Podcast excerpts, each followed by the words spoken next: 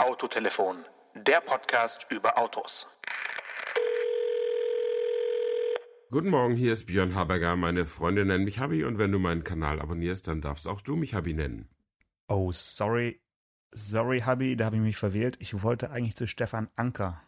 Ja, wir sind ja quasi eine Person, äh, zumindest von der Gewichtsklasse.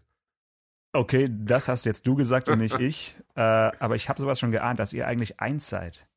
Ihr seid richtig dicke, ne? Ja, f- zwischen äh, dicke ist gut, vielen Dank. Äh, zwischen uns passt kein Blatt, mein Lieber. Also, ja, unfassbar. Aber ich habe, ich bin mir wirklich ganz, ganz sicher, dass ich Stefan Anker gewählt habe. Habt ihr mittlerweile auch einen äh, Telefonanschluss oder, oder wie schaut's aus bei euch mit den Produktionskosten? ja, das ist eine interessante Frage, darüber könnte man mal nachdenken. Aber ich für meinen Teil kann mir meine Handyrechnung noch leisten. Und aber Tipp für alle, die es nicht können, FaceTime, da kostet es nichts. FaceTime. Und dann kann man sich, sich sogar noch sehen und noch ein kleines Video machen.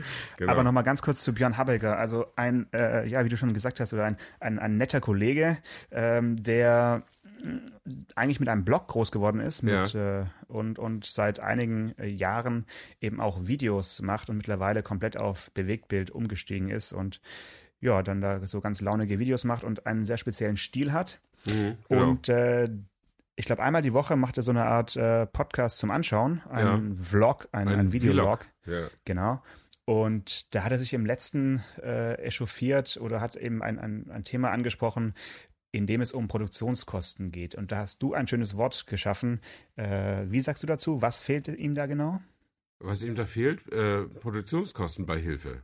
Genau, dieses Wort Beihilfe hat mich extrem begeistert, weil es ist natürlich eigentlich ein Produktionskostenzuschuss. Oder aber Zuschuss. Wenn man, wenn, wenn, nee, nee, wir, wir bleiben beim Wort Beihilfe, weil Beihilfe hat dann auch schon sowas bisschen Karit Karitatives. Also Okay. ich finde es super, wenn wir das einfach Produktionskostenbeihilfe nennen. Ja. Und äh, die fordert er also von äh, Herstellern, über die er berichtet, oder er hat zumindest gesagt, er möchte nur noch über die Hersteller berichten, die eben diesen Produktionskostenzuschuss eben gewähren. Ne? So war es, glaube ich. Ja, so habe ich das auch verstanden. Und äh, angesichts der tatsächlichen Kosten, die er hat und der mickrigen Einnahmen, die man über YouTube äh, gener- generieren kann heutzutage, hatte ich dafür auch ein gewisses Verständnis, also zumindest für den technischen Vorgang, äh, habe ich da ein gewisses Verständnis. Aber natürlich klingeln bei mir als gelerntem Altjournalisten äh, alle Glocken, äh, wenn es heißt, äh, ein Hersteller gibt direkt Geld. Ähm, und ich dachte, weil du ja Fernsehen machst, äh, frage ich dich mal, ähm, äh, wie ist denn das so in eurer Branche? Also Habi hat so den Eindruck erweckt, als wenn das quasi gang und gäbe wäre. Nicht nur bei anderen YouTubern, sondern auch äh, bei den Bewegtbildleuten, die wie du für Fernsehsender arbeiten. Hm. Da ist die Frage, wo man anfängt. Ab wann ist etwas Produktionskostenbeihilfe? Also die Hersteller sind ja egal, ob sie jetzt äh, Print- oder Bewegtbildjournalisten einladen, gewillt, die Reisekosten schon mal zu übernehmen. Ja. In den meisten Fällen. Da gibt es, glaube ich, wenige Ausnahmen, die das wirklich selbst zahlen.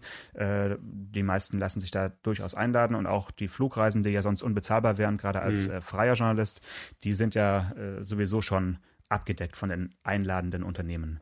Und bei den Produktionskosten muss man jetzt eben ja sich einfach mal vor Augen führen, wenn man ein Video produziert, was am Ende 5, 15, 30 oder äh, noch, noch mehr Minuten hat an Länge, äh, ist ja nicht nur ein Kameramann nötig, sondern auch ein Cutter, der also den Filmschnitt besorgt.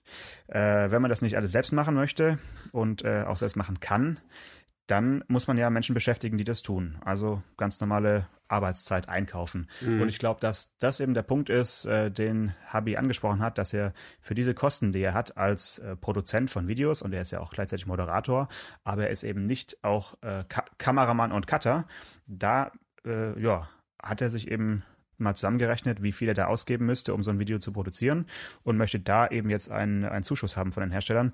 Das ist nicht üblich, äh, wenn man sich die Fernsehsender anschaut. Da werden diese Kosten eben von den Fernsehsendern oder den beauftragten, Mhm. äh, beauftragten Produktionsfirmen äh, eben übernommen und gezahlt. Aber ich denke, bei YouTubern gibt's schon ab und zu mal so eine Abmachung mit dem Hersteller, dass man sagt, okay, wenn ihr ein Video produziert über unseren Messeauftritt in XY, dann stellen wir euch eben für einen oder einen halben Tag ein Kamerateam äh, zur Verfügung. Mhm. Ja, aber und äh, ist das denn dasselbe aus deiner Sicht, äh, wenn jetzt der Hersteller ein Kamerateam zur Verfügung stellt? Also das habe ich ja auch schon gesehen, das steht oft auch schon im Einladungsformular. Äh, kann man ankreuzen, ich brauche einen Fotografen, die stellen die Hersteller ja auch. Äh, oder ich stelle, äh, ich brauche ein Videoteam. Äh, ist das denn ehrenrührig? Äh, Finde ich überhaupt nicht ehrenrührig. Allerdings ist es eben etwas anderes, wenn ich einen Fotografen nutze, der, ich sage jetzt mal, zwei, drei Mitzieher von mir im Auto macht oder mich eben noch hinterm Steuer fotografiert, damit ich mein klassisches, äh, von den deutschen Lesern gewohntes Bild in der roten Jacke im, im Foto habe. Und ansonsten nutze ich sowieso äh, Fotos des Herstellers in mhm. den meisten Fällen als, als Blattmacher. Äh, das ist das eine. Das andere ist, ein Kamerateam ist doch, ich würde mal sagen, vom Intimitätsgrad etwas äh, höher, äh, weil ich mich ja mit dem moderierenden Menschen über einen längeren Zeitraum äh, mit Bild und Ton auseinandersetzen muss. Ja. Also da muss jetzt nicht nur die Perspektive stimmen, das heißt, der Hersteller kann ja sagen, ja, film das Auto nur ein bisschen von unten, da sieht es schnittiger aus oder sowas. So eine Vorgabe kann man dem Fotografen ja leichter machen. Mhm. Bei einem Kameramann wäre das auch möglich. Das heißt, die Bildsprache könnte beeinflusst sein, aber auch äh, einfach so die naja, vielleicht die Scham, die der Moderator hat, wenn da jetzt ein Kamerateam unterwegs ist, was äh, der Hersteller bezahlt, könnte auch ein bisschen größer sein, dass er vielleicht etwas unkritischere Worte wählt, weiß ich nicht, ist nur eine Vermutung.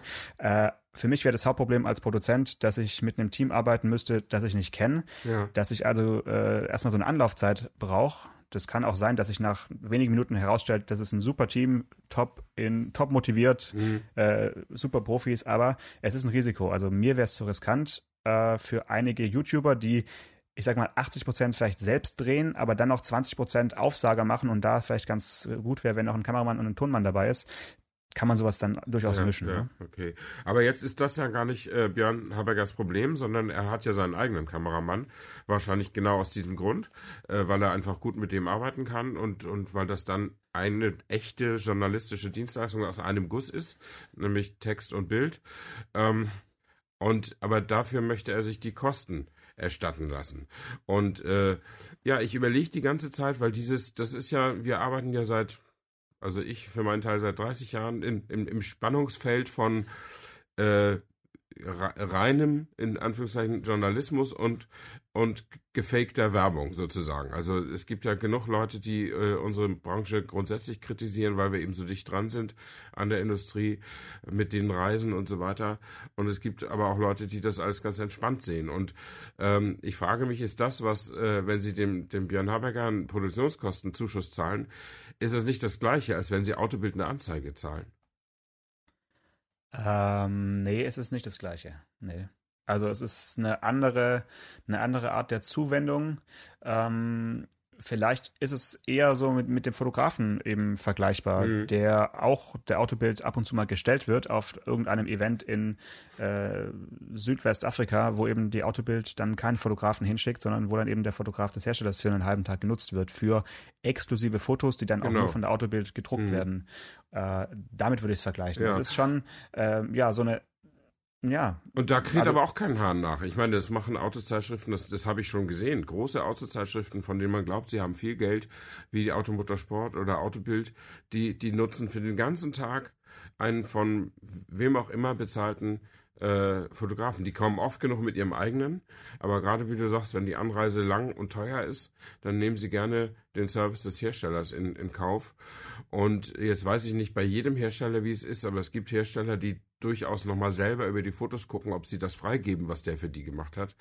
Und äh, wenn du vorhin sagtest, Bildsprache, ähm, also ganz, ganz äh, sortenrein ist das dann auch nicht. Aber aus meiner Sicht praktikabel, akzeptabel. Und dann müsste doch so ein Produktionskostenzuschuss für so ein YouTube-Video genauso praktikabel und akzeptabel sein. Ja, also die Frage ist halt, wo äh, machst du dann den Schlussstrich? Ne? Also dann irgendwann, äh, ja, kriegst du dann vielleicht auch noch einen Moderationsgehalt oder so, weiß ich nicht. Also ja, äh, dann, dann wo, wo ist dann Schluss? Ist es dann nur das Handwerkliche, was du dir bezahlen lässt? Also ich bin da hin und her gerissen. Ich finde es einerseits äh, in Ordnung und irgendwie auch einleuchtend, sowas zu fordern, weil es ist aufwendig. Also ein, ein YouTube-Video, äh, was ordentlich geschnitten ist und äh, gedreht ist, es ist einfach sehr, sehr, sehr viel Zeitaufwand und äh, ein Internetvideo ist halt bis heute einfach kein Geschäftsmodell. Deswegen kann man mhm. entweder sagen, lasst es Leute im Internet mit Videos könnt ihr nichts verdienen, davon könnt ihr nicht leben, Finger weg. Äh, es hat auch keinen Sinn, aufwendige Produktionen jetzt auf YouTube zu stellen, um dann nachzusagen, ja, das kann ich mir eigentlich gar nicht leisten. Also ich finde, da muss man dann so ein bisschen auch äh, selbstkritisch und auch ehrlich sein und sagen, entweder ich mache halt ein schnelles äh, Video, was ich selber schneide und das ist äh, die paar hundert Euro, die dabei rumspringen mit YouTube-Werbung, reichen mir. Aber ich finde so ein bisschen den ersten Schritt von dem zweiten zu machen oder den zweiten vor dem ersten oder den dritten vor dem ersten, da ist eigentlich eher das Hauptproblem in, in dieser äh, Videobranche mhm, ja. so ein bisschen. Also ich habe es ja selbst erlebt. Ich habe auch mit Andreas Janke, mit Temporama äh, lange Zeit Internetvideos äh, gemacht und wir haben uns da auch weit aus dem Fenster gelehnt und ja. haben äh, viele Leute damit erreicht. Aber natürlich war es uns bewusst, dass wir damit unseren Kühlschrank einfach nicht füllen werden. Ja. Und äh, deswegen war es für uns ein Sprungbrett ins Autofernsehen, wo eben bis heute noch äh, Honorare bezahlt werden, die mhm. in Ordnung sind. Weil du eben sagst, äh, wie war denn damals äh, der, also wie viel Views musstet ihr denn damals zu Temporama-Zeiten haben, damit ihr einen Euro verdient? Also heute ist das Verhältnis laut Hubby äh, 600 zu 1. Also ich brauche 600 Views auf YouTube, damit ich einen Euro Werbebeteiligung von Google bekomme. Das heißt, wenn ich die von dir erwähnten paar hundert Euros verdienen will, müssen ich schon Zehntausende von, von Views haben. Ja, die Antwort ist äh, ganz einfach. Wir haben gar keinen einzigen Euro verdient damit. Wir haben okay. auch keine Werbung geschaltet. Wir haben mhm. gesagt, es ist für uns ein äh, Kunstprojekt. Äh, so, ja. Und äh, wir wollen damit wie so eine Visitenkarte bekannt äh, mhm. werden. Wir wollen auch ein Statement setzen. Und ähm, wenn dann jemand darauf aufmerksam wird und sagt, das, was ihr macht, gefällt uns, äh, lasst uns damit Geld verdienen, dann sind, sind wir bereit, da mitzumachen. Aber die Temporama-Videos haben äh, keinen einzigen Euro in die Kasse gespült. Also ja. bis auf eine kleine Ausnahme muss ich fairerweise sagen, wir haben äh, eine Zeit lang mit mobile.de eine Kooperation gehabt und haben für die ein halbes Jahr lang eine Aktion gemacht und haben uns von einem Polo zu einem Porsche hochgetauscht. Und ah ja. äh, mhm. da haben wir dann tatsächlich äh, nicht nur Produktionskosten Beihilfe von mobile.de bekommen, sondern äh, ja, ganz normale Vergütung eben für diese ja. Aktionen. Aber da haben wir eben Videos für die Aktion äh, produziert und das war auch eben dann äh, ja ersichtlich. Das waren keine äh, von uns selbst gemachten Temporama-Videos im eigentlichen Stil. Ja. Also es war letztlich eine Auftragsarbeit dann für mobile.de, nur unter, unter temporama.de anzugucken. Genau, das mhm. war, so kann man sagen, ja. Es mhm. war eine, eine, so eine abgegrenzte Challenge eben, ja. Gekauft! Ja, gekauft und stolz darauf, natürlich, ja, ja, klar. Genau. Nee, das kann man alles machen. Man, ich finde ja immer nur, äh, der, der Leser oder der Zuschauer muss, muss wissen, woran er ist. Und ähm, die, äh, die, die klassischen Medien, gerade die großen, so Springer, wo ich lange war, oder, oder Spiegel, Verlag, Gruner und Jahr und so weiter, ähm, die haben sicher auch ihre Leichen im Keller, was das angeht. Ähm, aber die halten ja zumindest so diese Compliance-Geschichten sehr, sehr hoch und können sich diese Haltung ja oft auch leisten. Also du sagtest ja vorhin, Reisekosten werden übernommen für jeden und die meisten nehmen es an. Äh, ja, das, das, das stimmt. Aber soweit ich weiß, wenn mal einer vom Spiegel kommt, zahlt er selbst. Und ich glaube, wenn neben einer von der Bildzeitung kommt, zahlen die auch selbst. Zumindest bieten sie es an. Äh, und, aber das ist eine, eine, Leistung, die sich halt das Paderborner Tageblatt oder eine ganz normale Zeitung niemals leisten kann und freie Journalisten schon mal gar nicht. Äh, und ich finde das auch das finde ich auch letztlich ist äh, eine Debatte, die wir auch längst, längst nicht mehr führen müssen. Aber jetzt kommen eben neue Kooperationsformen dazu, durch die neuen Darreichungsformen der, der neuen Medien. Und ich, ich fände es schade, wenn man nicht irgendeinen Weg fände. Vielleicht siehst du das anders, weil letztlich jedes Bewegtbild ist ja auch eine Konkurrenz für Fernsehen gucken. Ähm, aber ich fände es schade, wenn, wenn das an so Kleinigkeiten scheitern sollte, weil manche Sachen, äh, ich will nicht sagen, ich sehe vieles von dem gerne, ich finde das meiste zu lang. Ähm, aber manche Sachen sind zumindest äh, ich kann zumindest akzeptieren, dass viele Leute das gerne gucken. Und deswegen würde ich ungern äh, schadenfroh zusehen, wie die aus irgendwelchen Gründen austrocknen. Ja, da bin ich vollkommen bei dir. Also ich finde, da hat auch jeder seine Berechtigung ähm, und vieles von dem ist auch wirklich einfach interessant gemacht und hat einen anderen Zugang. Mir ist es in den meisten Fällen auch ein bisschen zu lang, aber es gibt anscheinend Menschen, die das anschauen so lang, also irgendwie anderthalb Stunden über ein Auto. Muss ich mir nicht anschauen, weil ich mhm. in den meisten Fällen auch selbst schon gefahren bin. Also ich kann mir diese anderthalb Stunden auch einfach sparen, weil ich es äh, lieber dann selber erlebe. Äh, aber klar, am Ende des Tages müssen die auch irgendwie davon leben. Und ähm, wenn das dann, wie du gesagt hast, transparent ist, wer da was bezahlt hat, why not? Ja, also ja. ich sehe das auch ein bisschen entspannter. Aber wie du schon, also wie wir vorhin schon gesagt haben, das ist die Frage, wo ist dann eben die Grenze? Also Ja. ja. und Gib- wie wird es dann eben auch gekennzeichnet? Ja. Gib mir, gib mir bitte noch eine Expertenantwort, äh, bevor wir versuchen, unsere lang geplante Überleitung zum nächsten Thema zu schaffen. Ähm, Habe ich gesagt, so ein Video kostet je nachdem 1000 bis 3000 Euro in, in der Produktion. Äh, ist das realistisch aus deiner Sicht oder ist das sogar noch aus deiner Sicht zu billig?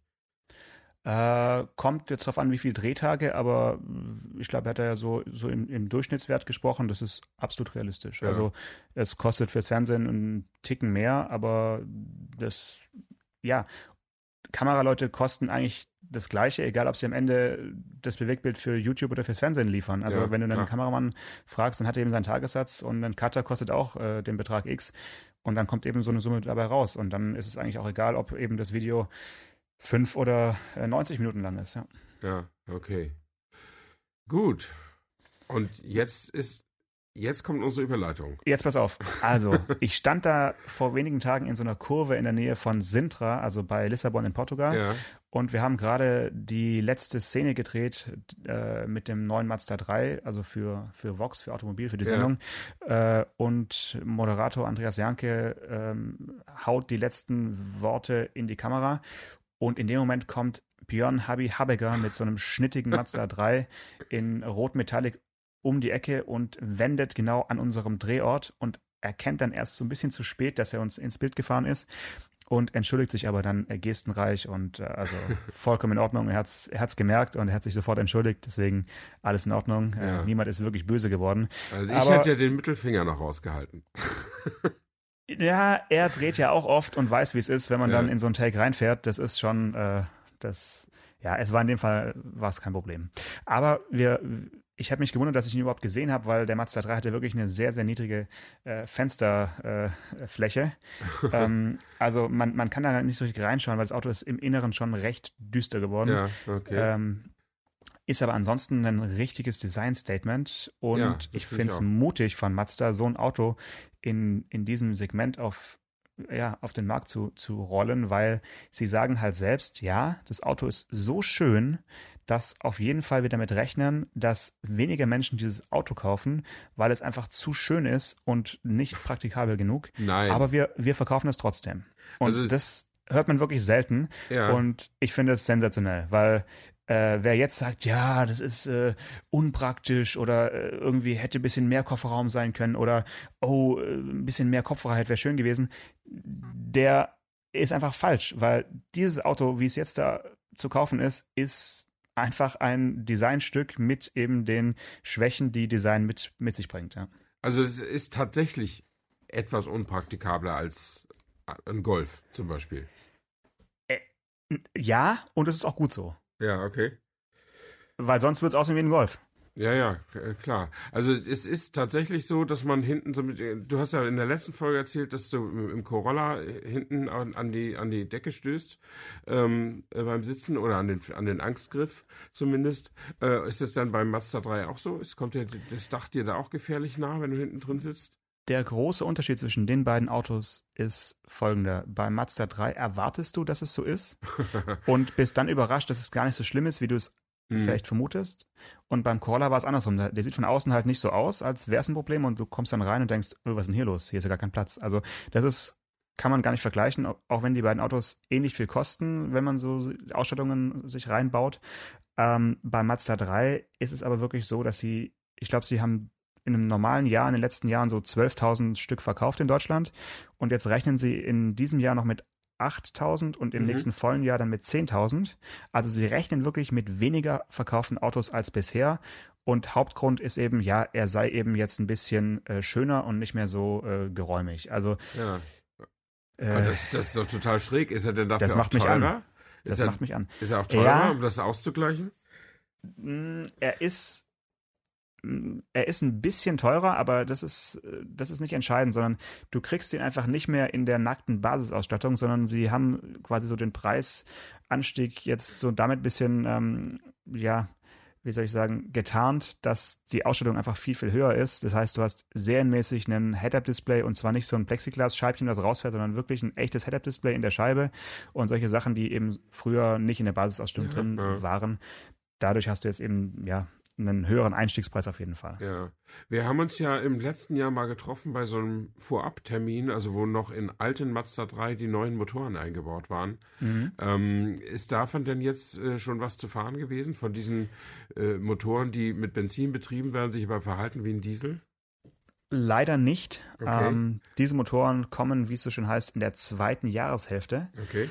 Also das sind ja, ja, wie du gesagt hast, eben Benzinmotoren mit Kompressionszündung, äh, die wir schon fahren konnten damals, aber in diesem Fall konnten wir jetzt nur den kleinen Benziner fahren und einen äh, ja, halbwegs kleinen Diesel. Ja. Ja, und wie sind die so? Äh, kommt auf an, welche Erwartungen du jetzt hast. Ähm, ich fand den Benziner, den wir gefahren sind, mit dem Handschaltgetriebe absolut ausreichend für das Auto. Äh, es ist jetzt keine Rakete, aber die knackige Handschaltung macht es irgendwie wett, dass es jetzt irgendwie nicht die, die, die, das Turbotriebwerk ist. Also, ja, ich glaube 122 PS mhm. hatte der 2 Liter Benziner. Weißt du, dass Mazda so ein bisschen äh, sich dem Downsizing ver, verwehrt und ja, ja. andere Technologien mhm. hat. Äh, ja, also mit Automatik würde ich ihn jetzt nicht nehmen. Da fand ich irgendwie ja. das Schaltverhalten ein bisschen mhm. störend. Aber so als knackigen Handschalter kann man den nehmen. Aber natürlich bin ich gespannt, wie dieser, dieser Wundermotor, der dann in der zweiten Jahreshälfte kommen wird, mit 180 PS, wie sich der dann in dem Auto fährt. Ja, ja. Aber das, das finde ich wirklich schräg, dass die sagen, äh, das Auto ist schön, aber wahrscheinlich wird es nicht so super erfolgreich. Aber gucken wir mal. Äh, das ist total ungewöhnlich. Äh, und das, dass man es dann auch noch so kommuniziert. Also jetzt würden wahrscheinlich so die die, äh, die Gordon Wagners dieser Welt oder die, die etablierten äh, Designer von den erfolgreichen Marken, die würden jetzt kommen und sagen, ja, die Kunst ist ja, dass das Auto geil aussieht und trotzdem gut ist. Ja, aber davon gibt es, glaube ich, kein einziges. Naja, die bei VW würden schon sagen, dass der Golf geil aussieht. Aber, Hä? Moment mal kurz, stopp. Warst du gerade in, in Wolfsburg beim, beim Brainwashing-Contest oder was? Nein, aber ich meine, die Leute bei VW würden doch selber ja. schon sagen, dass das Auto geil aussieht. Das aber die würden dann, die würden dann vielleicht, jetzt in Mazda 3 müsste man dann vielleicht mit einem das ist alles Geschmackssache, aber sag mal mit einem Passat, nee, wie heißt der jetzt? Äh, CC? Nee, wie heißt der jetzt? Arteon. Arteon heißt der jetzt. Arteon. Aber das ist, ja nicht die, das ist ja eine andere Größe. Also ja, aber das, ist die gleiche Herangehensweise. So okay. von wegen, wir, wir legen das, wir, wir, legen Wert auf Design und Funktionalität ist ja. sozusagen sekundär. Äh, aber der Arteon ist jetzt auch nicht, der wird auch nicht der Bestseller sein. Und äh, das Bemerkenswerte ist eben, dass Mazda in dem Segment, wo eigentlich ein Auto Bestseller sein sollte, ja, also äh, Mazda 3, ja, aber sie sagen halt, nee, wer, wer den jetzt nicht will, weil er ihm zu äh, schön gestaltet ist, der soll eben äh, sich bei den SUVs dann eben umgucken. Genau, das ist der smarte Move, genau. Die Leute kaufen sowieso SUVs, egal wie die aussehen. Und genau. dann kann man auch bei den Kompakten, wenn man sich entschließt, dass das Businessmodell überhaupt irgendwie noch stimmt, dann kann man da auch ein bisschen freier sein und den, den, den, den Connoisseuren was anbieten. Genau, das ja. ist ein Auto für Connoisseure und in Genf wird dann der wahrscheinlich, ich vermute jetzt mal CX4, wahrscheinlich äh, heißt er dann doch am Ende anders, aber es gibt also auf äh, Plattform dieses Mazda 3 jetzt ein SUV, was in Genf zum ersten Mal gezeigt wird. Ah, ja. Zwischen CX3 und CX5. Sie haben ja CX3 schon vergeben, ja. den Namen, obwohl der eigentlich auf der Plattform des, M, des Mazda 2 äh, mhm. steht. Deswegen kann es eigentlich nur ein Vierer sein oder sie machen irgendwie einen ganz neuen Namen. Also dann werden wir in einigen Tagen mehr wissen, wer ja. dann, ob da wirklich mehr Platz drin ist. Ich kann, kann dann auf jeden Fall mal mich reinsetzen und dir dann Bescheid sagen. Ja. Ja, äh, du wirst ja in Genf äh, leider ohne, ohne mich äh, über die Flure streichen müssen. Ähm, und äh, weil das irgendwie bei mir nicht geklappt hat, dass ich dieses Jahr dahin fahre, äh, was ich sehr bedauere. Ähm, aber vielleicht können wir dann in der nächsten Woche irgendwie so so ein, so ein Live-Gespräch machen, so du vom Messestand, obwohl dann kann das kann keiner hören, oder? Doch, doch, wir machen einen Livestream und ähm, ich setze mich, setz mich in irgendein Auto, wo wenig los ist und äh, lass mich da einschließen vom, vom Standpersonal mhm. und vielleicht äh, wird dann einfach auch auf mich aufgepasst. Ich kann ja. dann fragen, ob jemand einfach ein bisschen die Leute ein bisschen weghält, ja. Ja, das also könnte das man vielleicht machen, ja. Denn das ist ja, also da ist ja ein, äh, also gerade am ersten Pressetag ist da immer mordsmäßig was los, ne? Und äh, das, das kann man nicht anders sagen. Da findet man eigentlich keine ruhige Ecke normalerweise. Ich ja. werde eine finden. Ich kenne ich kenn mich gut aus da in den ja. Genfer Messerhallen und werde die ruhigste Ecke ausfindig machen. Wenn wir sogar in Peking gemeinsam eine Ecke gefunden haben, stimmt. dann wird es ja wohl in Genf ein leichtes sein. Ja. Um mal diesen billigen Scherz zu machen, ganz ruhige Ecke wird es ja am Fortstand geben. Oh, ja. Äh, Ich bin gespannt, wer da jetzt ist, statt Ford. Also Ja. äh, Volvo ist ja auch nicht mehr dabei Hm. Und jetzt Nee, äh, Moment, Ford auch nicht. Vol ist Vol Volvo ist doch, also Volvo macht eine Messe pro Kontinent und in Europa ist es Genf. Oder haben die das jetzt auch abgesagt? Also ich rechne nicht damit, dass Volvo da ist, ehrlich gesagt. Okay. Äh, Ich habe mich schon darauf eingestellt, dass ich da dieses Jahr keinen schwedischen Kaffee und keine Zimtschnecken, keine Kannel, äh, bekomme. Aber Ford ist nicht da und die hatten ja doch einen recht großen Stand immer. Ja, also allerdings. immer so ein bisschen komisch beleuchteten, aber der war groß. Und Ja. äh, da ist jetzt wohl Mazda und was, ja, wir werden sehen, wie sich das irgendwie neu aufteilt. Mhm. Sie werden schon irgendwie genug Autos hinstellen oder irgendwelche Studien dann da vorhin. Ja, man, man zieht die einfach weiter auseinander. Also wenn jetzt nur ein Hersteller fehlt, dann ist es ja nicht so schlimm. Aber das ist schon, äh, wir hatten ja schon, wir müssen das Messethema jetzt nicht wieder aufmachen. Wir haben da ja schon eine ganze Folge drüber gemacht. Aber äh, sich nicht nach Genf zu wagen, finde ich schon grenzwertig, ehrlich Ja. gesagt. Ja. Es war die Folge Nummer vier, wo wir darüber Okay, gesprochen haben. ja. Lohnt sich der Besuch von Automessen? Bitte nochmal nachhören. Ja, und, und das Fazit war, es lohnt sich zumindest der Besuch von Genf.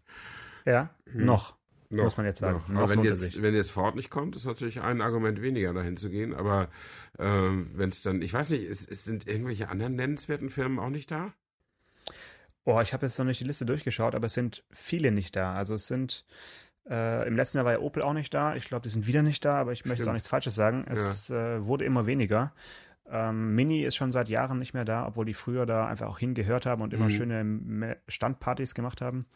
Also ja, es sind, die, ich glaube, die Liste derjenigen, die, die sich das sparen, äh, wird länger und äh, das bringt mich schon fast zum nächsten Thema, nämlich Genf Now.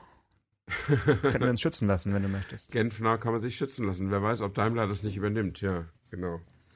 Ja, bist du denn eher so der Car-to-Go-Typ oder mehr so der Drive-Now-Typ in den letzten Jahren Ich, gewesen? ich, ich bin doch Landbewohner, ich bin überhaupt kein Carsharer, weißt du doch. Aber du bist ja so der coole Großstadthengst äh, und du fährst natürlich von einem mit einem Sharing-Auto, steigst du ins nächste, oder? Äh, da wird sich jetzt mein Oberbürgermeister freuen, Tübingen eine Großstadt zu schimpfen, finde ich tipptopp.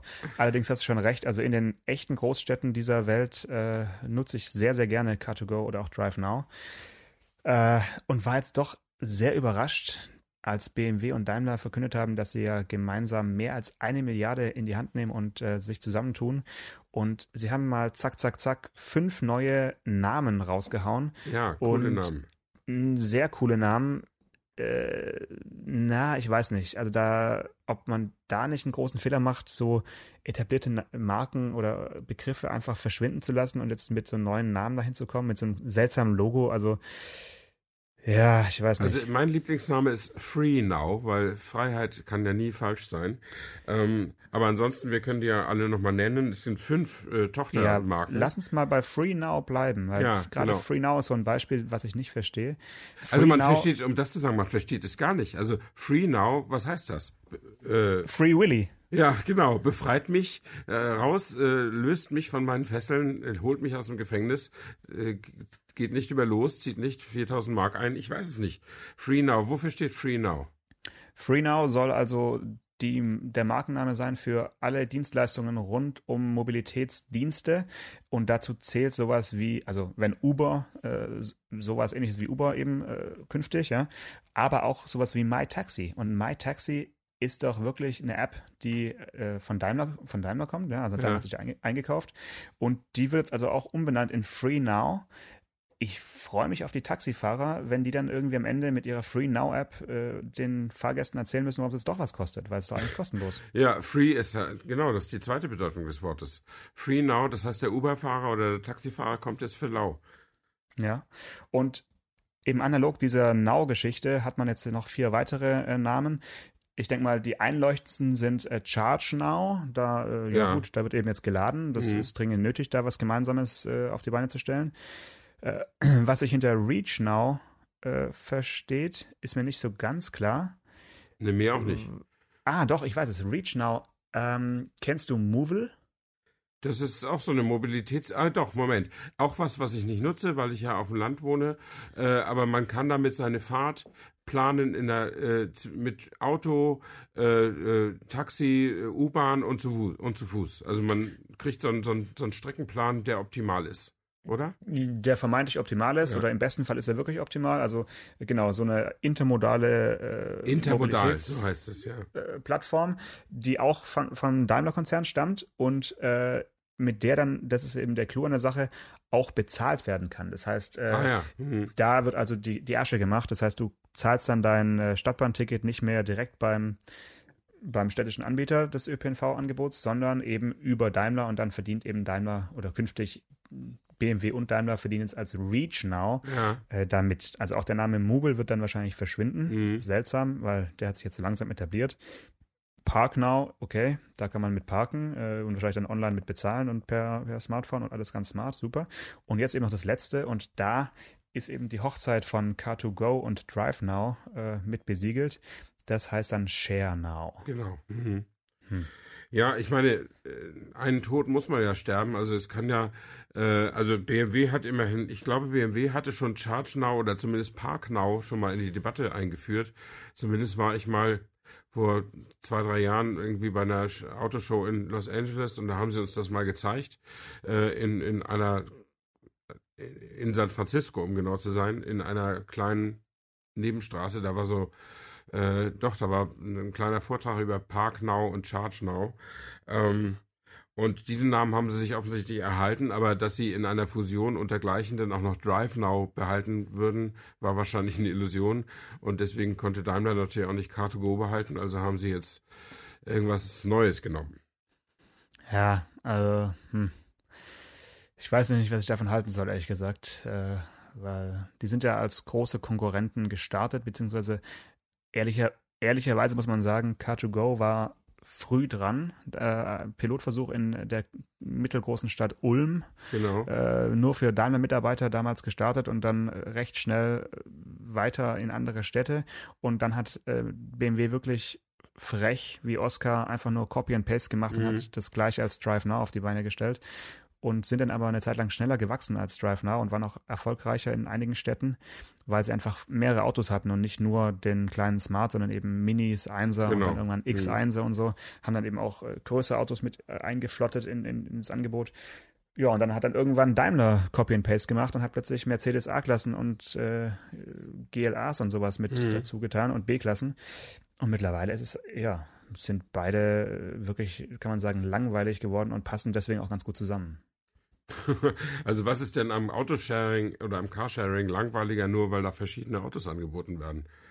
Äh, weil ich es einfach ganz schön fand, dass es am Anfang wirklich nur der Smart 42 war und ähm, ein kleines Auto für kleine Parkplätze, vielleicht für Parkplätze, die eigentlich gar keine sind, sondern für kleine Lücken und so als zusätzliches Mobilitätsangebot fand ich den Ursmart 42 dafür perfekt mhm. geeignet und ich habe mich schon daran gestört, als dann plötzlich da irgendwelche großen Autos mit den Aufklebern rumstanden, weil da war dann klar, dass es eigentlich nur so eine Art verkaufsfördernde Maßnahme ist, um einfach möglichst viele Produkte auf die Straße zu stellen. Also dann ja. war so der, der, das Charmante daran war eigentlich ab dem Moment weg, wo äh, Mercedes dann A-Klassen da mit dazugestellt hat. Für mich. Ja, aber man kann es auch andersrum sehen. Man, äh, man kann eben sehen, dass der, der Markt und das Kundeninteresse für ein zweisitziges, zweieinhalb Meter Auto einfach sehr eng begrenzt ist. Also man sieht es ja auch daran, dass auch beim in Sachen Auto verkaufen äh, keine Konkurrenz äh, dem Smart bislang erwachsen ist, ähm, weil sich das offensichtlich einfach nicht lohnt.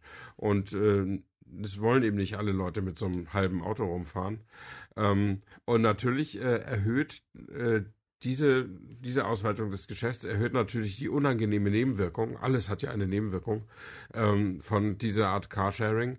Ähm, also die verstopfen die Städte jetzt noch mehr. Also es sind einfach mehr Autos in der Stadt, weil die stehen halt rum und warten, dass jemand kommt. Ähm, und also die, die, die reduzieren nicht gerade den Verkehr und schon gar nicht den stehenden Verkehr. Mhm.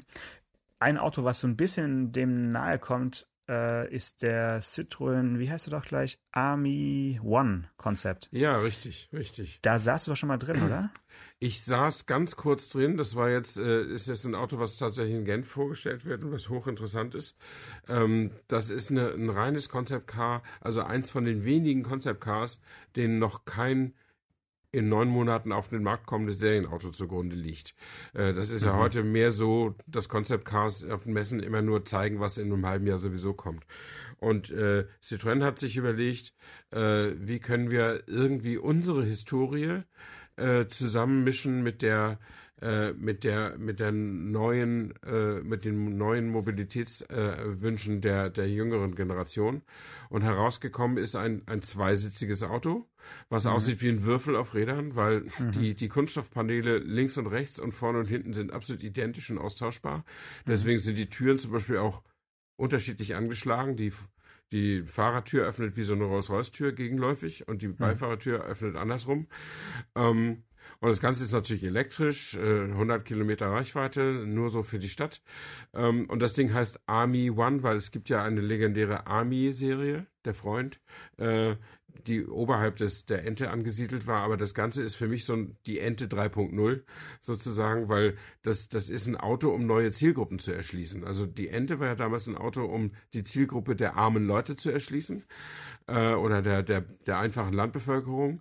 Und, und dieser Army One, sollte das jemals auf die Straße kommen, ist ein Auto, um die Leute zu erschließen als Autokunden, die eigentlich gar keine Autos mehr haben wollen. Ähm, und äh, das Interessante ist, dass das zentrale Steuerelement dieses Autos ist dein Smartphone. Ohne dein Smartphone im Auto fährt das überhaupt nicht los. Äh, das steckst du in, in so einen kleinen Kasten hinter dem Lenkrad, dann wird der, dein Navi-Bildschirm gleich in, in die Windschutzscheibe Scheibe gespiegelt und du hast auch so eine App, mit der du dann ja, die den die Kilometer zählt und das, die überhaupt den Strom oder die Voraussetzung bereitstellt, dass du das Auto fahren kannst. Wahrscheinlich kann man darüber auch abrechnen, wenn das mal ein Sharing-Auto sein sollte.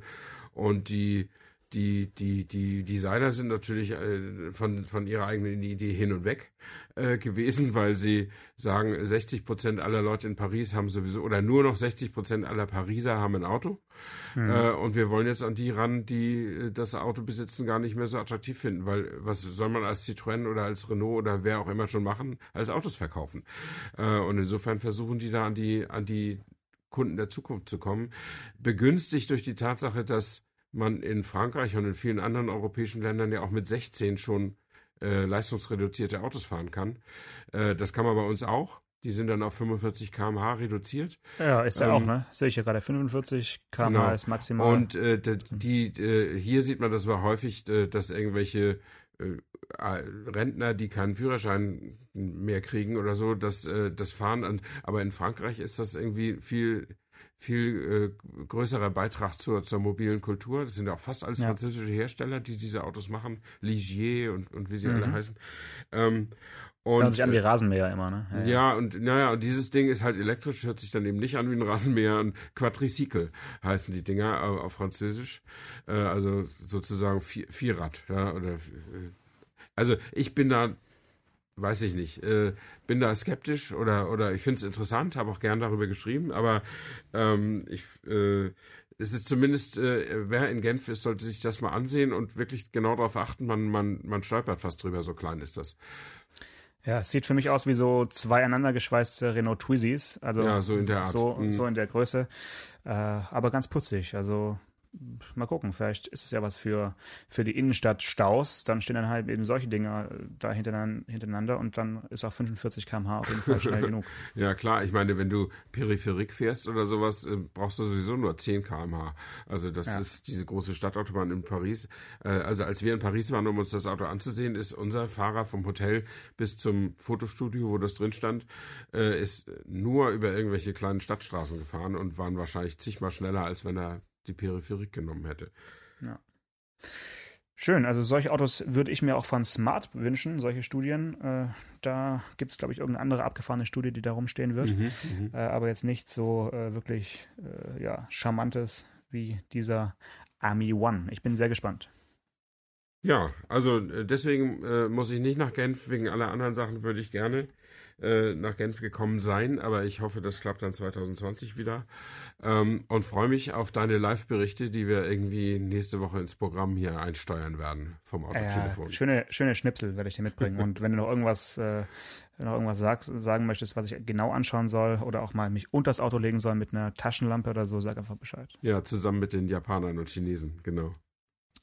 So machen wir's. Alles klar. Dann eine schöne Woche. Bis dann. Ciao. Ciao, ciao. Autotelefon, der Podcast über Autos. Mit Stefan Anker und Paul Janosch Ersing.